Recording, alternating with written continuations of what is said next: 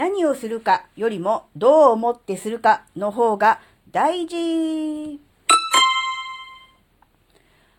あずききなこがなんか喋るってよ。この番組は子供の頃から周りとの違いに違和感を持っていたあずきなが自分の生きづらさを解消するために日々考えていることをシェアする番組です。えー、こんにちは。えーって言っちゃった。あずきなです。えーとですね、魂は細部に宿るという話をね、聞いたことある人いると思うんですが、うーん、その魂とは何ぞやっていうことなんですけど、まあ、魂っていうのをもっと分かりやすい日常的な言葉に置き換えると、思いとか、そういうことですかね。思い。うん。人の思い、思いですね。思いじゃなくて思い。うん。どう思ってやるかっていう、そういうことだと思うんですよね。うん。やっぱりその、人の行動の細かい部分には、やっぱりその人の思いが、えー、現れるんだろうなっていう、そういうことですよね。うんやっぱりどう思ってやるかっていうのがいろんなところに現れてるんで、それにね、意外とそのやってる本人は気づいてないんですけど、周りの人には結構ダダ漏れで、結構見え見え、見え見えっていう言い方は変か。見えて透けて、透け透けなんですよ。うん、なんだろうなっていうのをちょっと思いました。うん、心、ここにあらずみたいな感じで、えー、いるとやっぱり、いろんなものがこう抜けてるというかおろそかになってるっていうのはね、えー、本人は気づいていないかもしれませんが周りの人にはね見え見えバレバレなんですよね。うん、やっ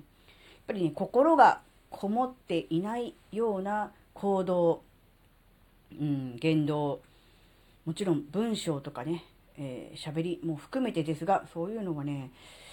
たとえ同じようなことをしていても相手の心には響かないんですよね。やっぱりだからあの片手間にとか適当にとかこの程度でいいやみたいなそういうある種の妥協みたいなものは相手に伝わるんですよね。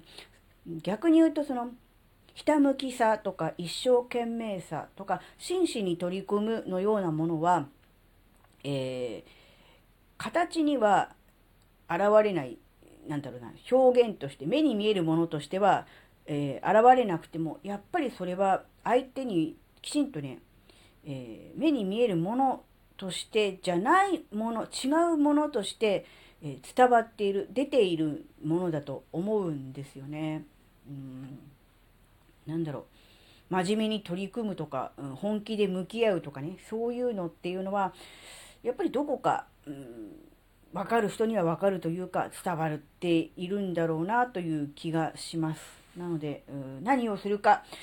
っていうことも、まあ、大事なんでしょうが、それ以上に大切なことはどう思ってやるかっていう、その思いの部分だと思うんですよね。その思いというものがやっぱりこう魂になり、その相手の、うん、感情、あるいはま相手の魂ですね。それをこう、なんでしょう。共鳴させるわけですよ。その共鳴がすることでこう心が揺さぶられるね、うん、心が震えるわけですね。その心の震えが共感ということなんでしょうなっていうのをねちょっと考えたんです。なのでやっぱりその、うん、とりあえず表面上は取り繕って何とかハリボテのというかいうかねそういうことでやったとしてもその中身が伴っていなければその中身というのは内容という意味でもありますが究極的には思いの部分だと思うんですよね。どうしても、えー、伝えたいことがあるとか、え何が何でもやり遂げたいことがあるというようなその人の思いのようなものが、えー、相手に伝わり、えー、心を震わす、ね、共鳴して心を震わすからこそ、えー、共感につながるんだろうなって思うとやっぱりそこはね思いというのは出発点でありなんだろう到着点到着点って言わないの？出発点であり、うん、こう帰ってくるところ。だから始まりでもあり、こう終わりでもあるという、なんでしょう。わけわかんないこと言ってますよ。うん。きっかけは行動のきっかけはやっぱりその思いですよね。自分はこうありたいとかね、こういう風になりたいみたいなこう思いですよね。こうあってほしいみたいなね、思いなんですが、その思いから出発していろいろあって、最終的にはやっぱりその思いに戻ってくるっていう、そういうことだと思うんですよね。なので、あの、うーん、なんだろうな。前に、うん、なんか迷いがある時は自分の目的を見失っている時だっていうようなことは喋ったと思うんですけど、まあ、それもそうだと思うんですけどやっぱりその原点自分のいろんな行動活動の原点は何かって思った時にその自分のその思いっていうものに、えー、なんだろう立ち返るっていうのがねすごく大事だなってちょっとね思いました。でやっぱその思いが入っていないものはどんなに素晴らしい言葉であって、どんなに素晴らしい行動であれ、どんなに有益な情報であれ、やっぱりそこは人には響かないんでしょうね。単なる、うん、お得な情報とかね、単なるありがたい言葉だけで終わってしまうのかなって思ったんですね。なのでやっぱりこう、思い、うん、すごく大事だし、この思いをね大事にしていくっていうことがまず